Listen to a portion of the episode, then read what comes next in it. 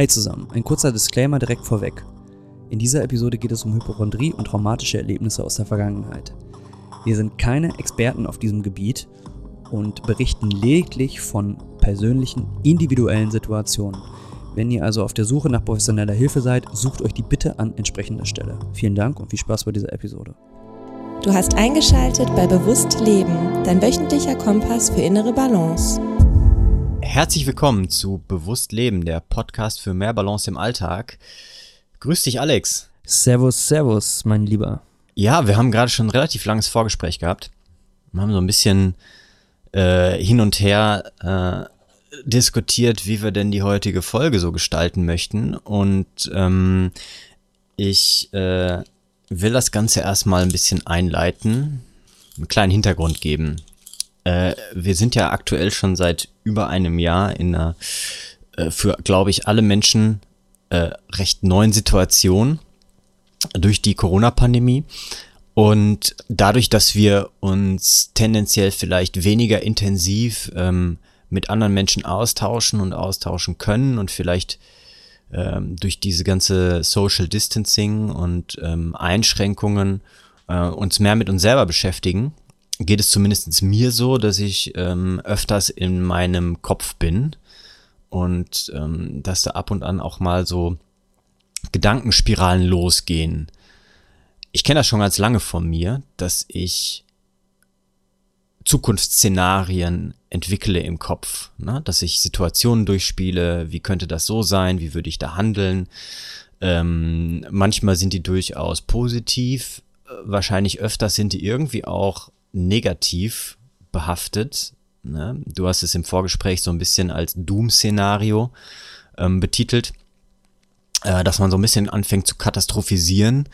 Und ähm, das hat ja erstmal auch mit einer ähm, Angst zu tun, glaube ich, die in einem irgendwie drin ist. Es könnte was Schlimmes passieren. Und da sind wir momentan einfach auch äh, beim Thema in der Corona-Pandemie.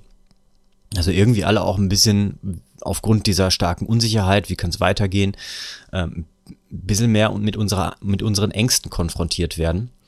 Und ähm, das kann nützlich sein, wenn ich gelernt habe, damit umzugehen.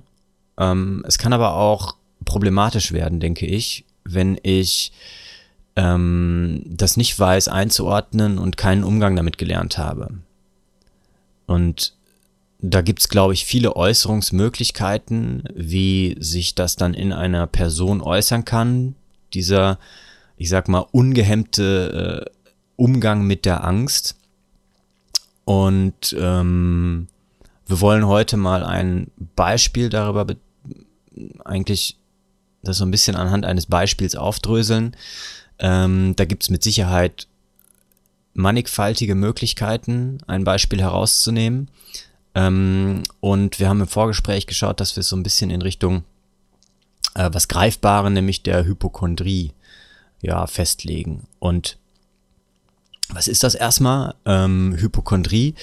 Äh, vielleicht kannst du dann einen kurzen Einstieg geben, ähm, wie man das in einfachen Worten erstmal definieren könnte, damit wir so einen kleinen ähm, Ausgangspunkt haben, von dem wir das Gespräch weiterführen können.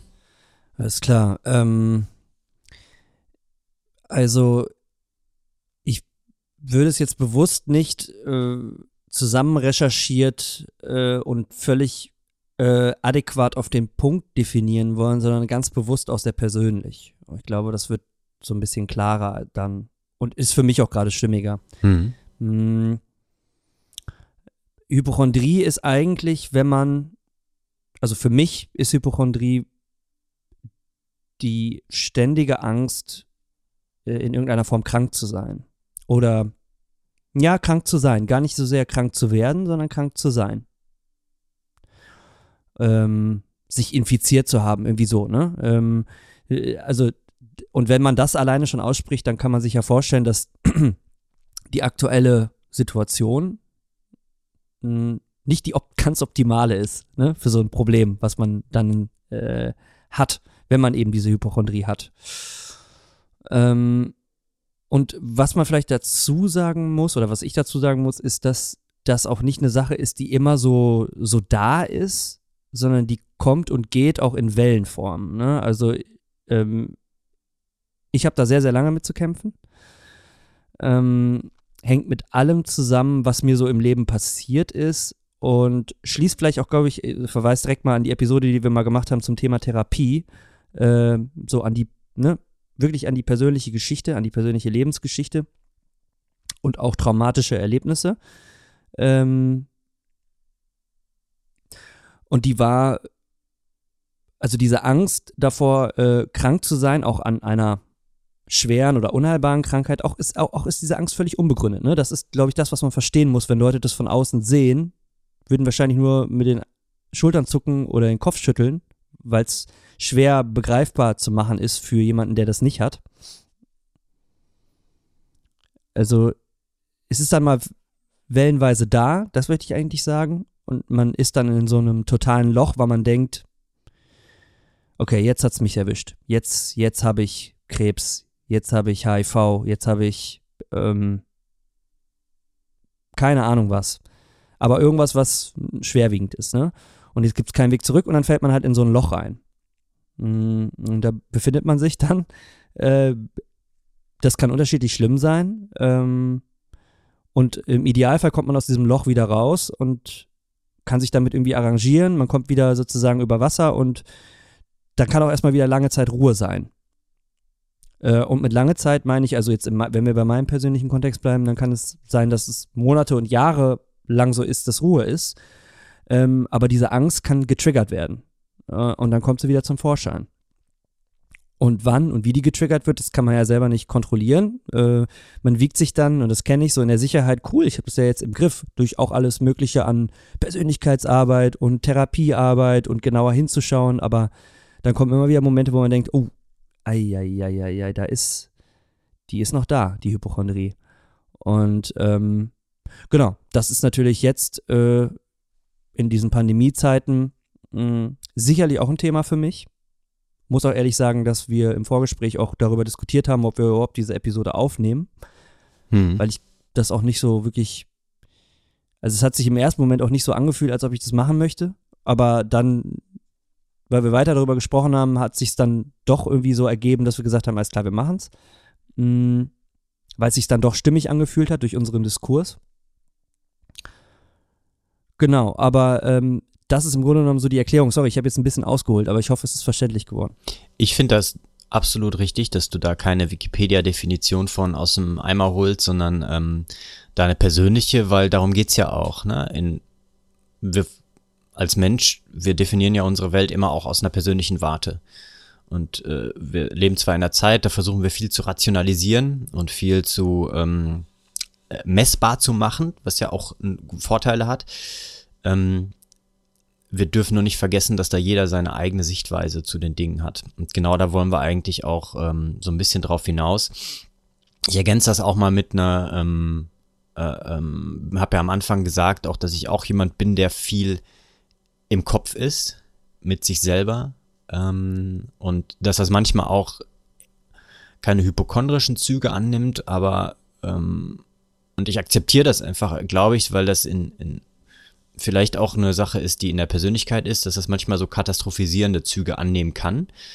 Ähm, und die habe ich aber gelernt zu nutzen, weil ich ein paar Situationen auch gehabt habe, da habe ich mich tatsächlich aktiv damit konfrontieren müssen. Ne? Und das war absolut nicht angenehm.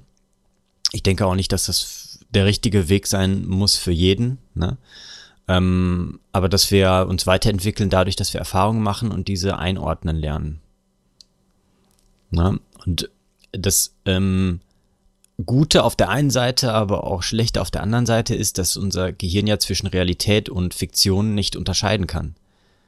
Na, also wir können nicht mhm, zwischen dem un unterscheiden, was wir tatsächlich vor uns haben und was wir im Kopf haben. Und das heißt, ich kann das natürlich einerseits, wenn ich lerne, diese Dinge einzuordnen und damit umzugehen, kann ich das natürlich nutzen, um eine für mich positiv äh, definierte Entwicklung zu vollziehen beispielsweise, was du machst durch äh, Visualisierungen, ne?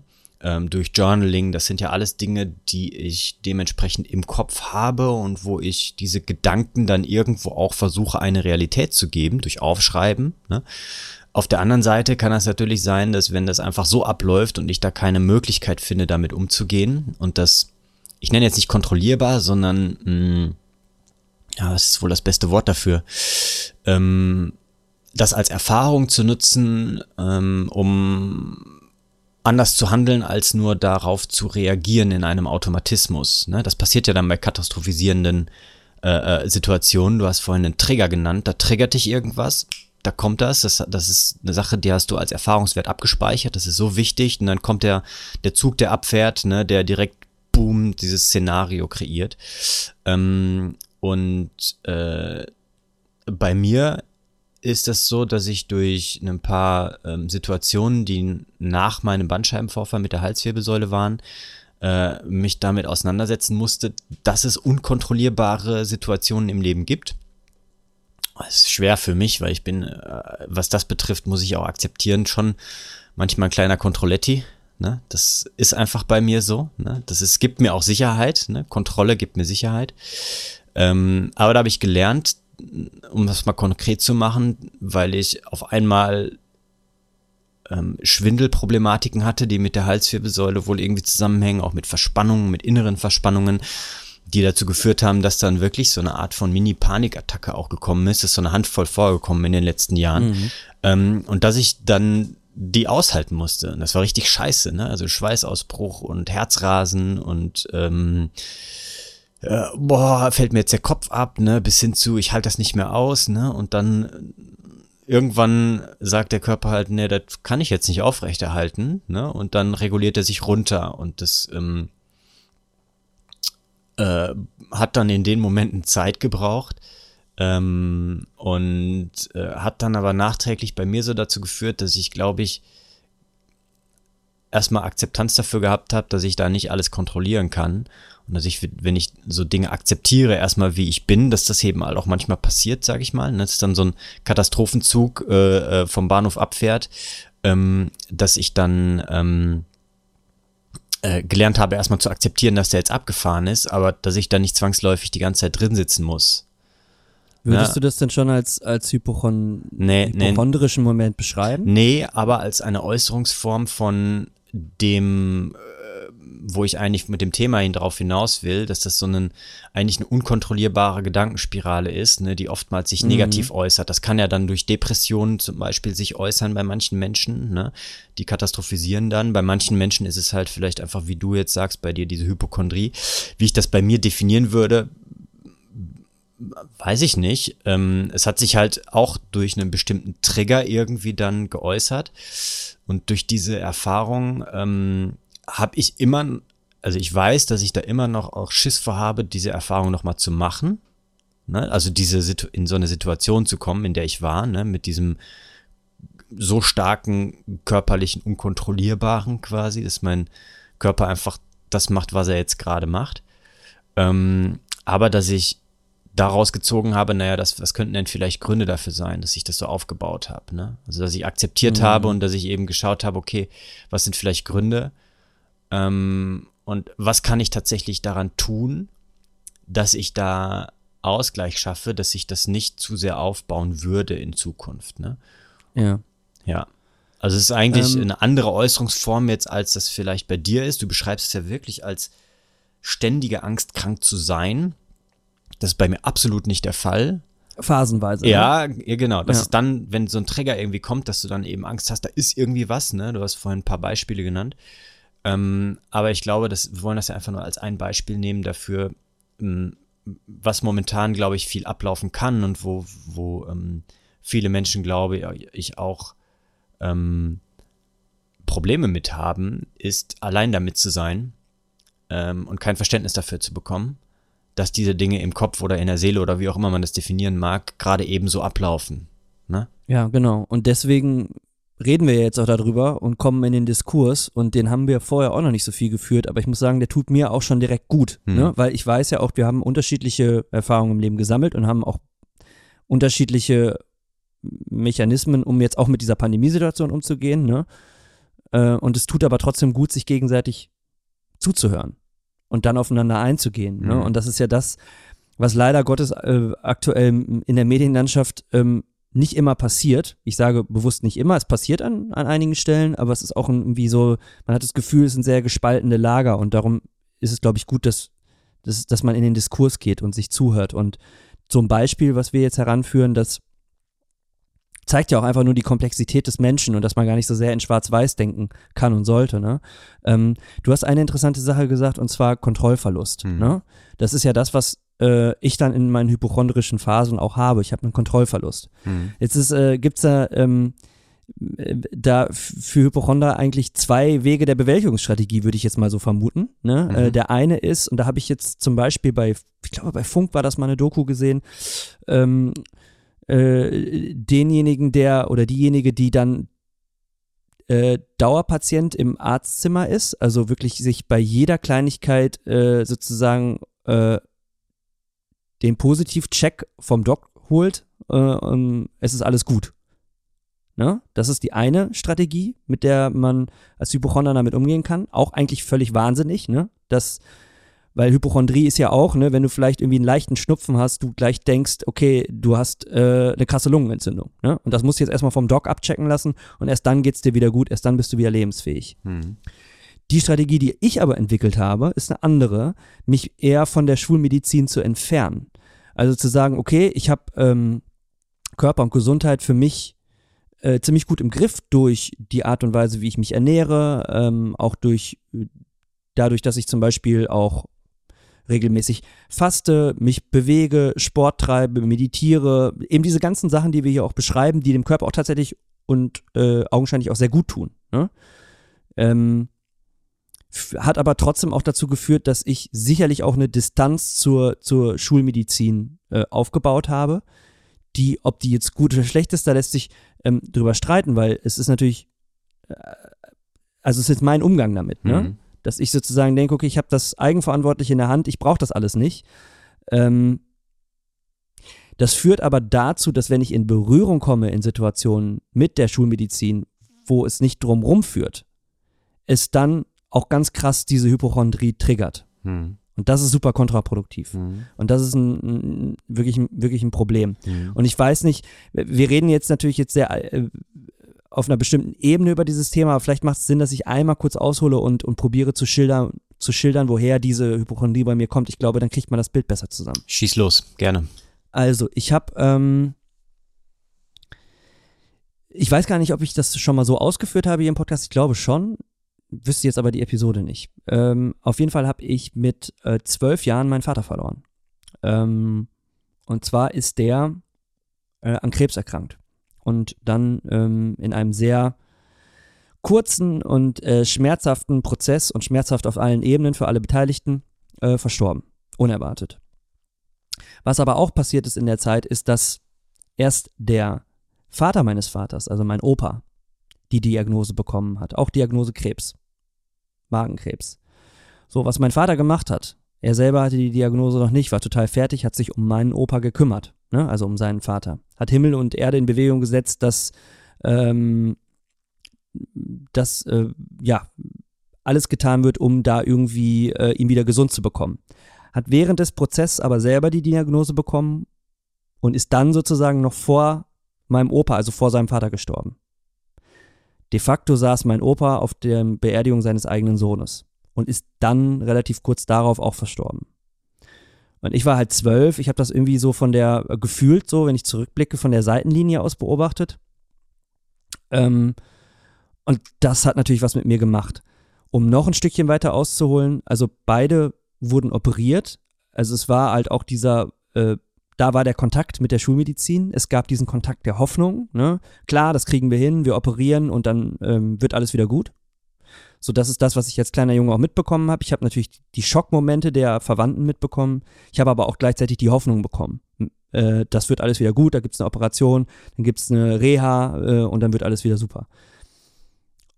Und diese Hoffnung habe ich aber dann auch wieder, äh, äh, ja, äh, verschwinden sehen, als dann der Tod kam.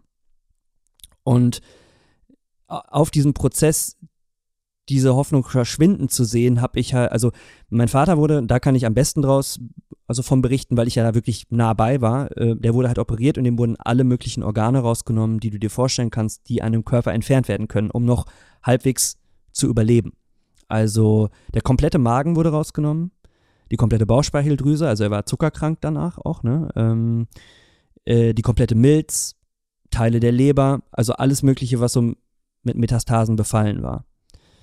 Und ähm, das war dann halt eine Lebenssituation, mit der wir dann halt auch äh, knapp ein halbes Jahr lang umgehen mussten. Und in der halt aber auch anfänglich sehr viel Hoffnung steckte. Okay, es ist schwer, okay, du musst, weil du keinen Magen mehr hast, Tabletten nehmen, damit das Essen verdaut wird.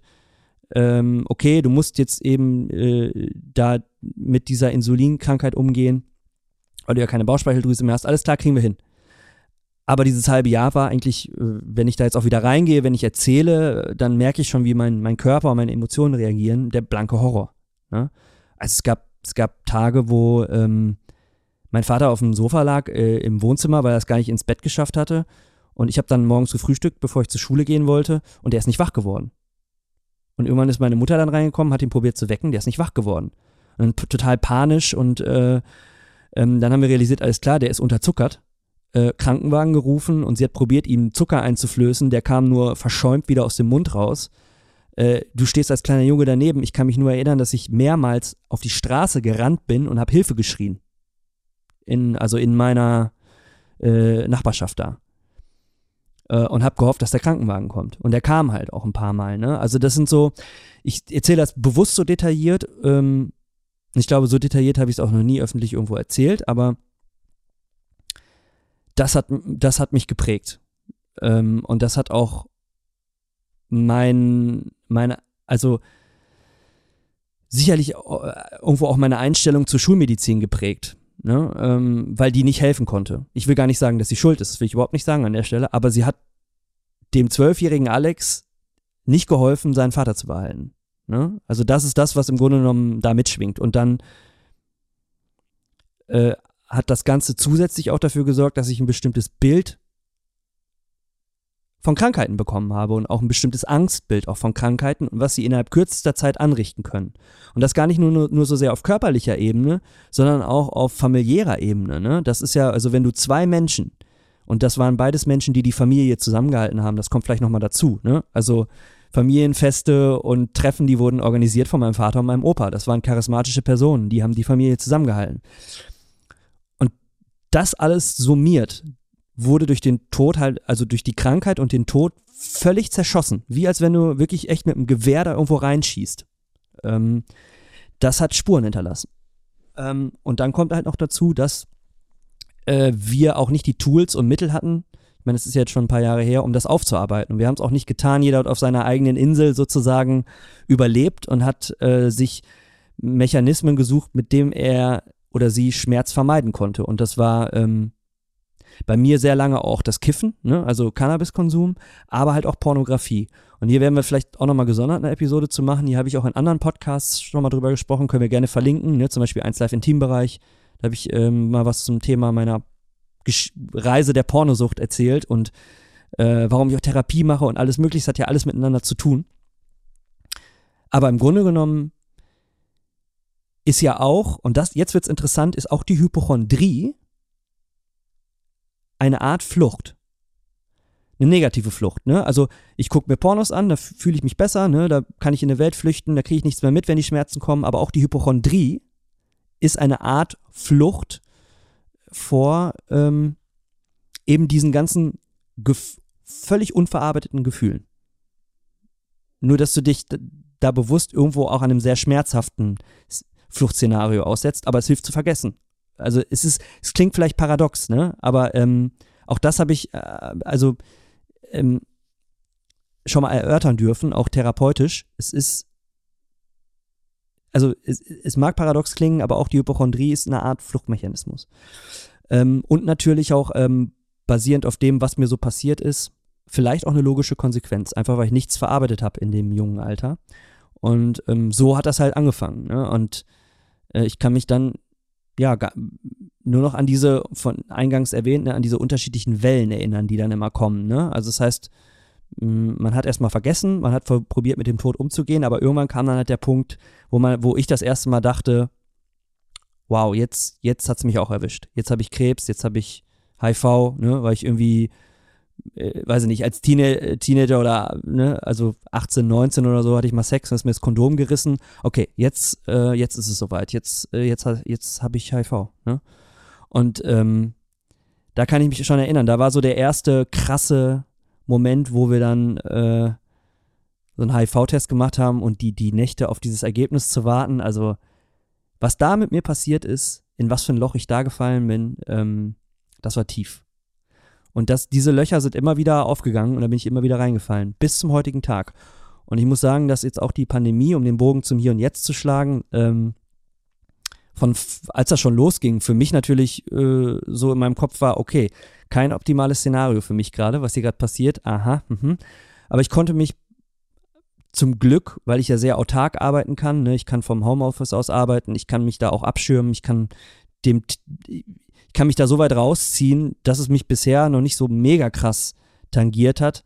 Äh, aber je weiter wir voranschreiten äh, und je mehr man auch wieder ins öffentliche Leben auch zurück möchte oder muss, ne, zum Beispiel durch Testevents mit der Band oder so weiter, komme ich ja nicht mehr drum rum. Also ich kann die Schulmedizin nicht umschiffen. Mhm. Und das ist das, was jetzt gerade passiert und darum führen wir dieses Gespräch. Aber ich musste einmal so ausholen, es tut mir leid, dass es jetzt echt lange geworden ist, aber ich glaube oder ich hoffe, dass die Tragweite dieses Problems und auch die Vernetzung mit anderen Fluchtmechanismen und Süchten, die mich im Leben begleitet haben, äh, ein bisschen deutlicher geworden ist. Wow, danke fürs Teilen.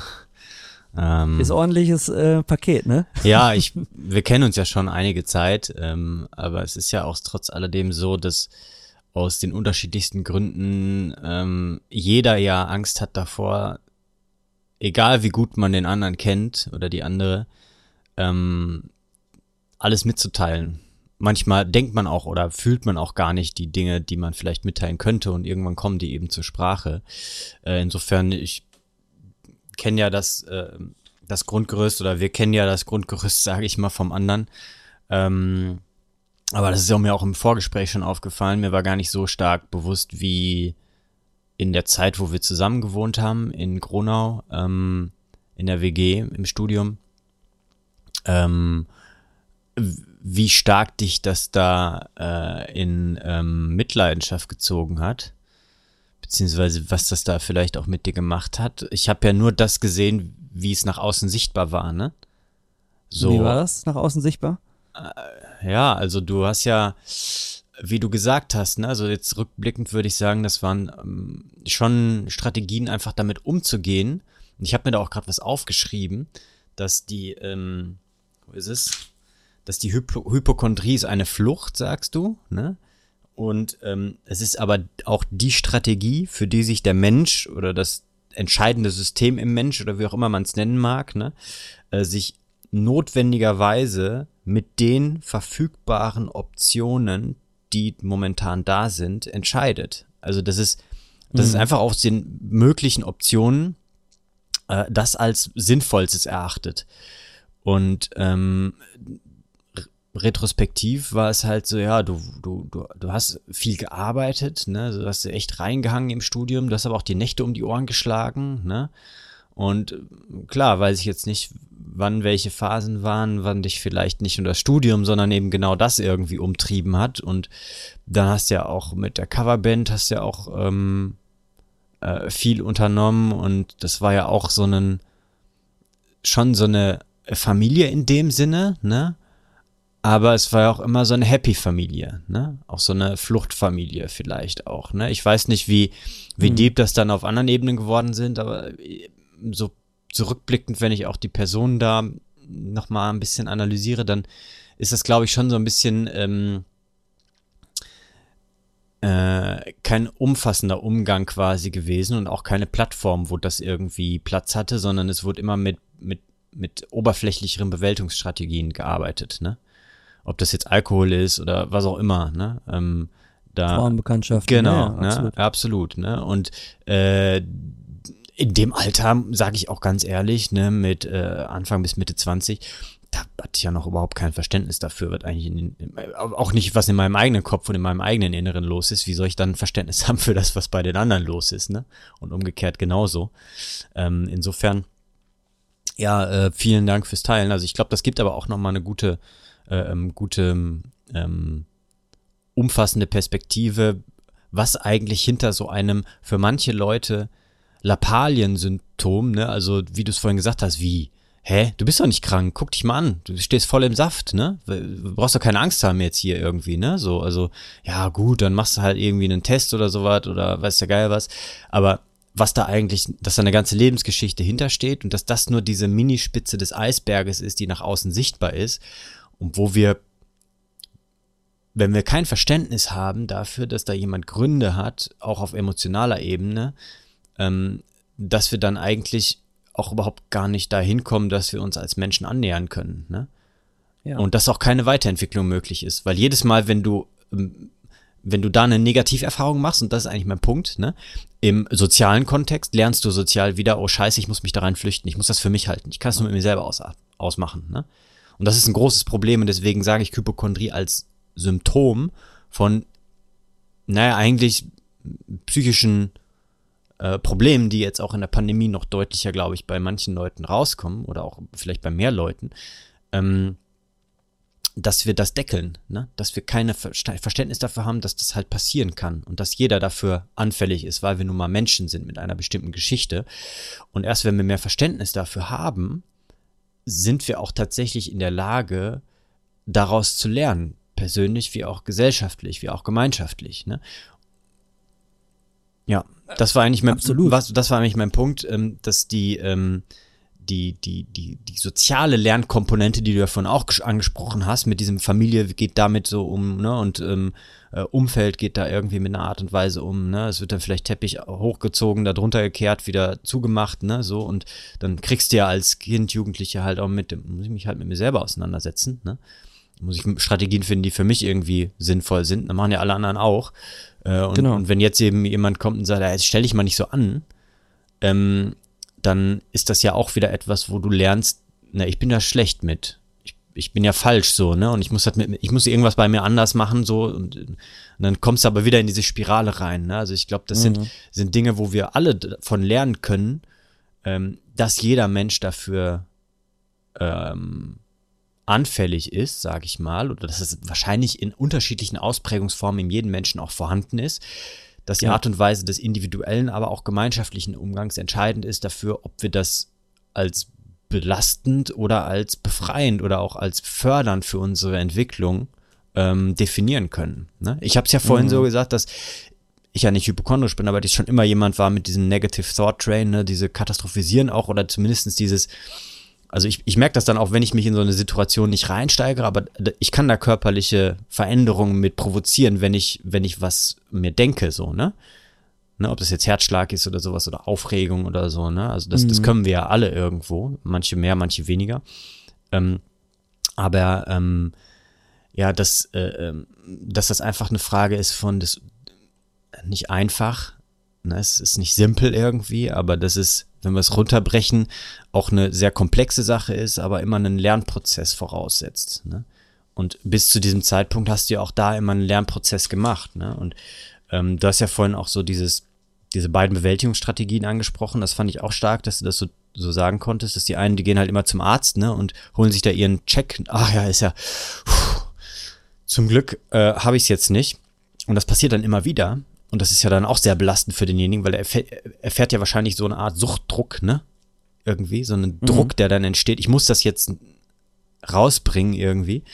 Ähm, und das andere war ja so eine, was du so sagst, irgendwie vielleicht so eine Art von aktiver, aber irgendwie pseudoaktiver Bewältigungsstrategie, weil du dich ja auch trotzdem immer wieder von dem Auseinandersetzen damit auf anderen Ebenen irgendwie weggezogen hast, ne? Ähm, und äh, ja, um dann den, den Bogen zu schlagen, ich glaube, dass äh, wir aktuell alle gut daran tun, wenn wir mehr Verständnis haben für unsere Mitmenschen. Und es, dass es nicht darum geht, Recht zu haben, sondern die richtigen Dinge zu tun, gemeinschaftlich. Mhm. Ja, und da ist die Hypochondrie, finde ich, jetzt einfach ein gutes Beispiel dafür als Symptom, ähm, dass das nicht eine Schuld von einem Einzelnen ist, sondern dass es eben auch basierend ist auf vielen Umständen und auch von verschiedenen sehr, verschiedenen sehr komplexen äh, Zusammenhängen. Ne? Total. Und wenn man sich jetzt mal äh, vorstellt, bleiben wir mal hier im Hier und Jetzt, ne? Ähm, bei mir, ganz ehrlich, löst ein Teststäbchen oder eine Spritze etwas aus im Körper. Das triggert was. Ne? Mhm. Ne? Also es triggert äh, diese Hypochondrie äh, massiv. Und, ähm, Darf ich kurz einhaken? Was, was passiert ja. denn konkret? Weil bei, bei, mir ist das nämlich überhaupt nicht so, ne? Also ich bin in einem ganz anderen, eine andere Lebensgeschichte und an, an einem Kontext tätig, ne? Ich habe überhaupt kein Problem dass ich geimpft werde zu, aber auch Blutabnahme mhm. oder sowas mit einer Spritze oder sowas ist überhaupt für mich überhaupt kein Problem. Ne? Also für mich ist das überhaupt ja. nicht so, dass ich da was empfinde. Ne? Und deswegen wäre es jetzt interessant für mich mal zu hören, was das denn bei dir auslöst. Das ist schwierig. Also bei mir ist tatsächlich, also ist, ist es wirklich Spritze im Generellen auch erstmal. Ne? Mhm. Also ähm, auch Blut abnehmen und so. Das ist, war nie äh, äh stand bei mir nie unter einem guten Stern. Also eigentlich alles mhm. beim, beim Onkel Doc, ne? Und ähm, ich kann es dir gar nicht so genau sagen. Also ich kann dir da gar nicht so das eine Gefühl beschreiben, was mhm. dann passiert. Aber da geht. Hast du dann körperliche Symptome? Ja, auf jeden Fall. Schwitzige Hände, mhm. ähm, Herzrasen. Ähm, mhm. äh, das sind jetzt so Sachen, die ich hier sofort sagen kann. Alles andere ist. Ähm, ja, und es geht halt sofort der, der, dieser, dieser Train of Thought geht sofort an, ne? Mhm. Ähm, und lässt dann sozusagen wahrscheinlich auch unbewusst viele Dinge, von denen ich jetzt erzählt habe, wieder hochkommen. Ne? Mhm. Und, ähm, und dass da vielleicht auch ein ganz erschütterndes, also erschüttertes Vertrauen auch mitspielt, äh, weil ich zwei ganz, ganz enge Bezugspersonen äh, verloren habe in fr früher Kindheit eben durch, ja, vielleicht auch dann die falsche Behandlung oder auch nicht, keine Ahnung, ich kann es dir nicht sagen. Ne? Mhm. Aber hätte ich vielleicht, also ich, ich kann es ja nicht sagen. War die, also hätte man operieren müssen, hätte man nicht, weißt du, solche, keine mhm. Ahnung, ob das jetzt alles mitspielt.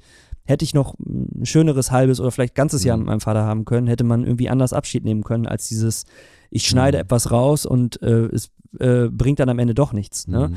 Und ich glaube, da, da wird so viel getriggert, deswegen kann ich diese Frage gar nicht so pauschal beantworten. Mhm. Und deswegen. Sind das dann auch so Hätte-Szenarien, die dann äh, retrospektiv bei dir ablaufen? Also, dass du dann die, genau solche Fragen stellst, quasi? Äh, kommt das ja, bewusst sonst rein? Sie, sonst würde ich sie jetzt gar nicht äh, nennen. Ja, ja, das spielt sicherlich zu einem Teil mit, mhm.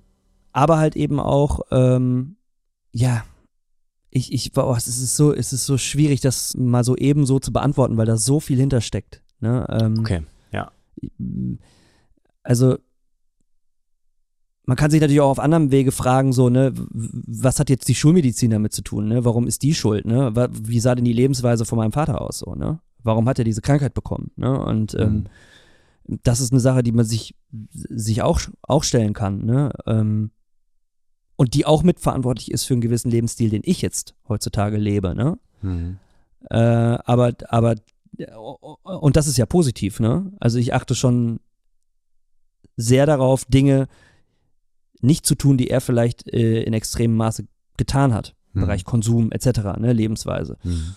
Zumindest soweit ich das mitbekommen habe bis zu meinem zwölften Lebensjahr. Und damit will ich gar nicht implizieren, dass er mit seiner Lebensweise recht oder falsch hatte, weil er hatte auch sein Päckchen zu tragen. Ne? Also mhm. es ist, äh, weil, vielleicht muss ich das dazu sagen, weil auch seine Mutter an Krebs gestorben ist. Also es ist irgendwie ganz, ganz krass, was da auch vielleicht auch noch über eine, über eine andere Generation auch noch so mitgegeben wurde. Ne? Also du merkst, es ist so hochkomplex.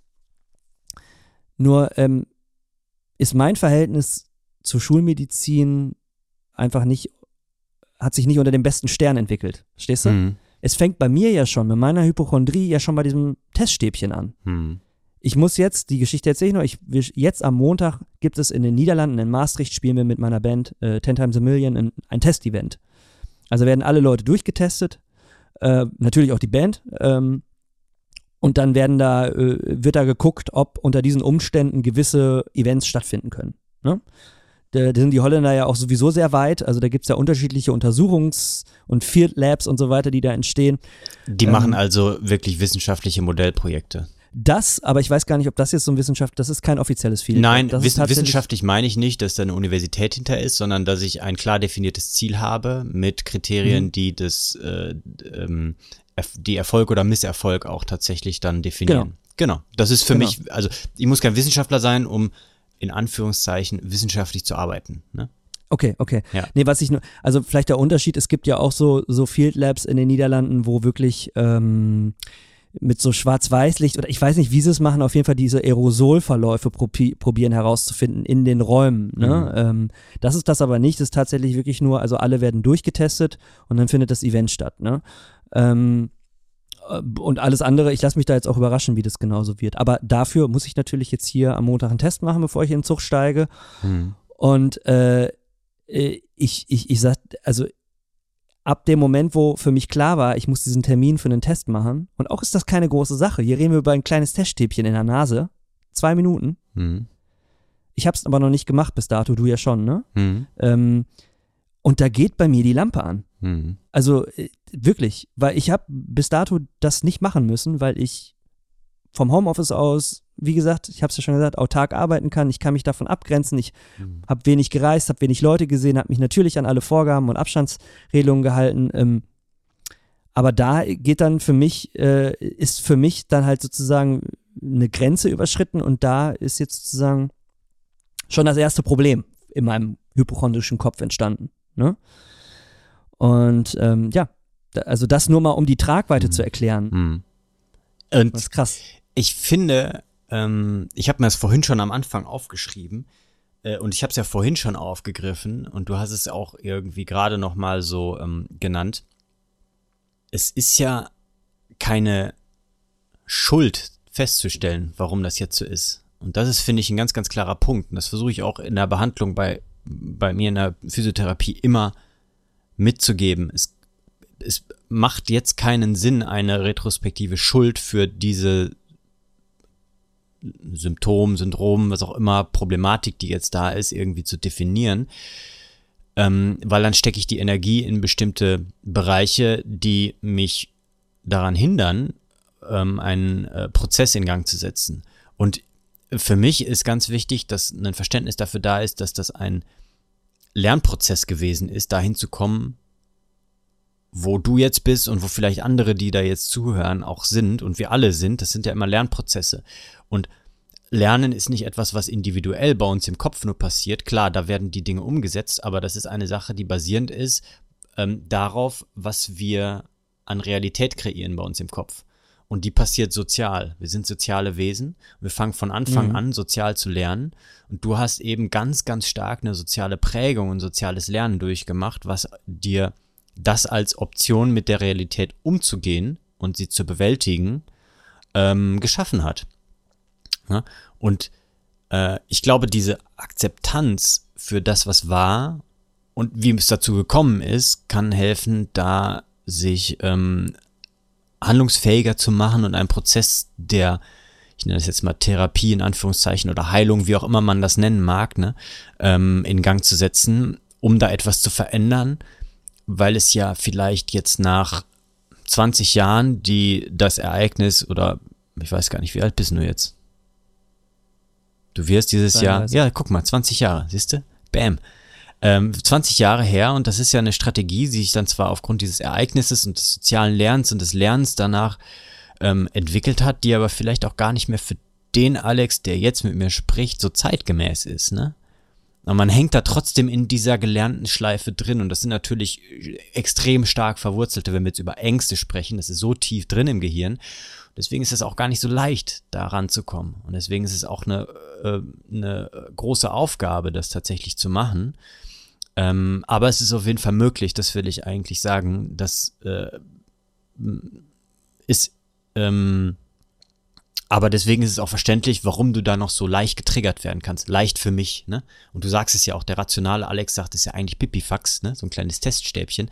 Aber für den emotionalen Alex ist das halt eben nicht. Ne? Und das erstmal zu verstehen und zu akzeptieren, ist einfach auch äh, im Umgang damit für uns andere, glaube ich, extrem wichtig. Ne? Ähm, damit wir überhaupt jemanden, wir freuen uns ja alle eigentlich darüber, wenn jemand, der uns am Herzen liegt und wichtig ist, wenn der Fortschritte macht. Also ich freue mich da mega drüber, wenn ich merke, boah, cool, ey, da hat jemand eine Aufgabe erledigt. Ich freue mich einfach, wenn Leute Erfolgserlebnisse haben. Ne? Mhm. Und äh, wenn ich dazu beitragen kann, noch umso mehr, weil dann ist das für mich noch ein größeres Erfolgserlebnis. Ne? Das füttert mich dann auch natürlich ja. positiv. Und dafür ist aber erstmal wichtig, dass ich überhaupt mich in die Lage versetze und da Verständnis für habe. Ne? Und ja. ähm, da nochmal Querlink zu der Folge, die wir mal gemacht haben, zum Zuhören. Ne? Also wir haben einige Links jetzt, glaube ich, aber da sind mhm. auf jeden Fall nochmal ein paar, glaube ich, ganz gute Informationen drin, ähm, äh, wie man da so rangehen kann. Und ja. Ähm, ja. Und, und, und vielleicht auch noch den Appell, also wenn ihr ZuhörerInnen äh, jetzt auch, also vielleicht auch so wie ich, auch äh, hier und da mal in der Pandemiesituation an persönliche Grenzen stoßt, äh, es macht Sinn, da genauer hinzuschauen und auch zu schauen, ist es, macht es mitunter Sinn, sich auch professionelle Hilfe zu suchen dann. Ne? Also hm, ich habe halt auch viel, vieles verstehen dürfen, bis dato schon, noch lange nicht alles aufgearbeitet, weil das ist, ist ja immer, wir haben ja gesagt, 20 Jahre Lebenszeit und das aufzuarbeiten wird ja auch nicht in einem Jahr möglich sein.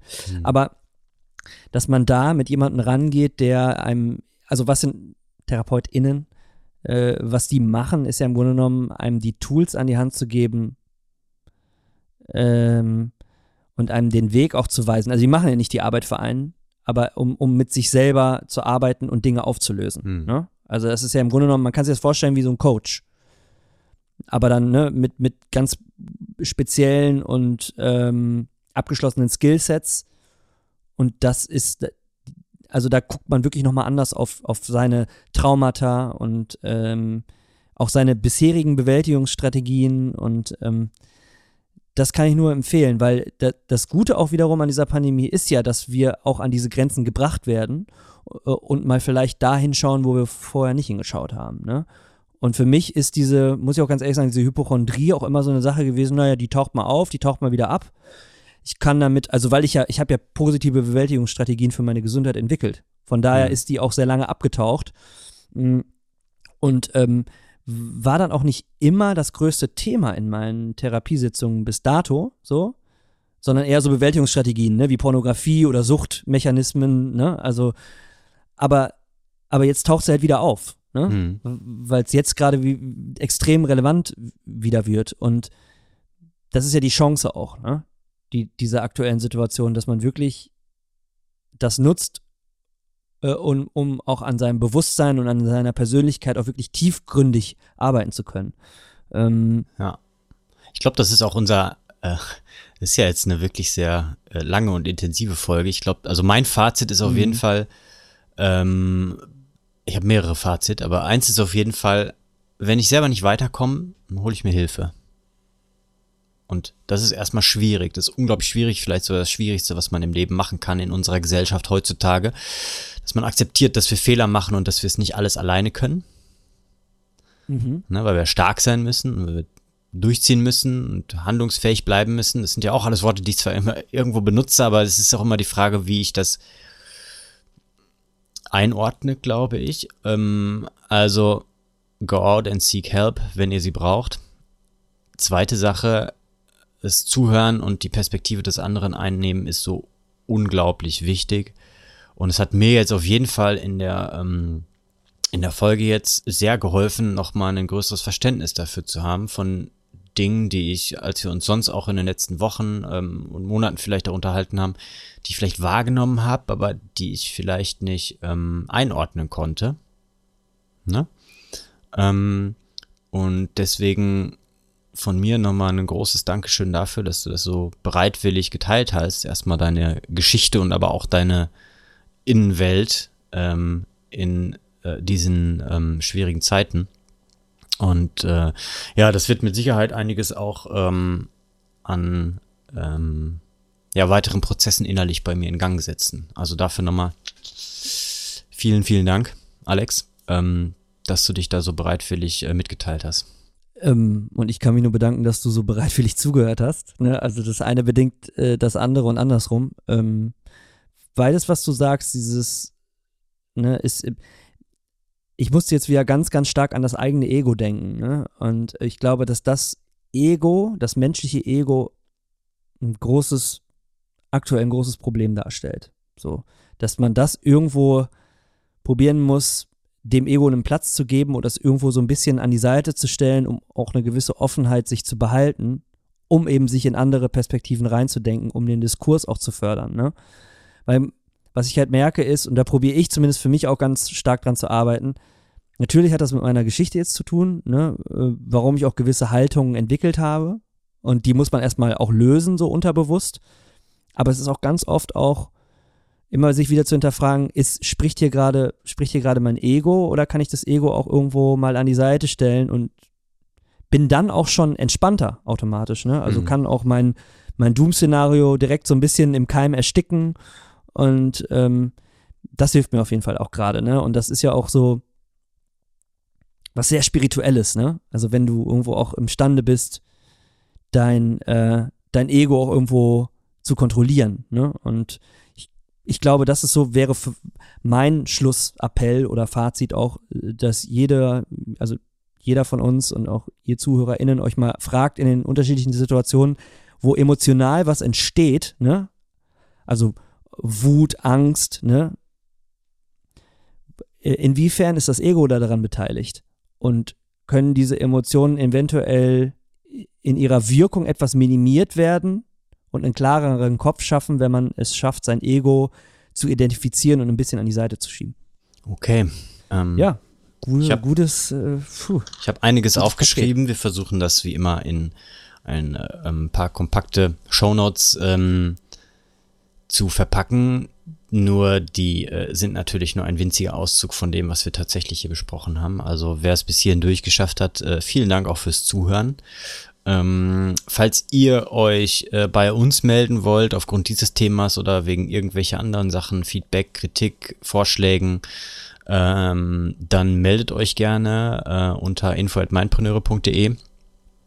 Ähm, und ja, ich habe gar nicht mehr viel hinzuzufügen, außer nochmal Danke zu sagen. Das geht zurück. Dann sprechen wir uns und hören uns beim nächsten Mal. Alles klar.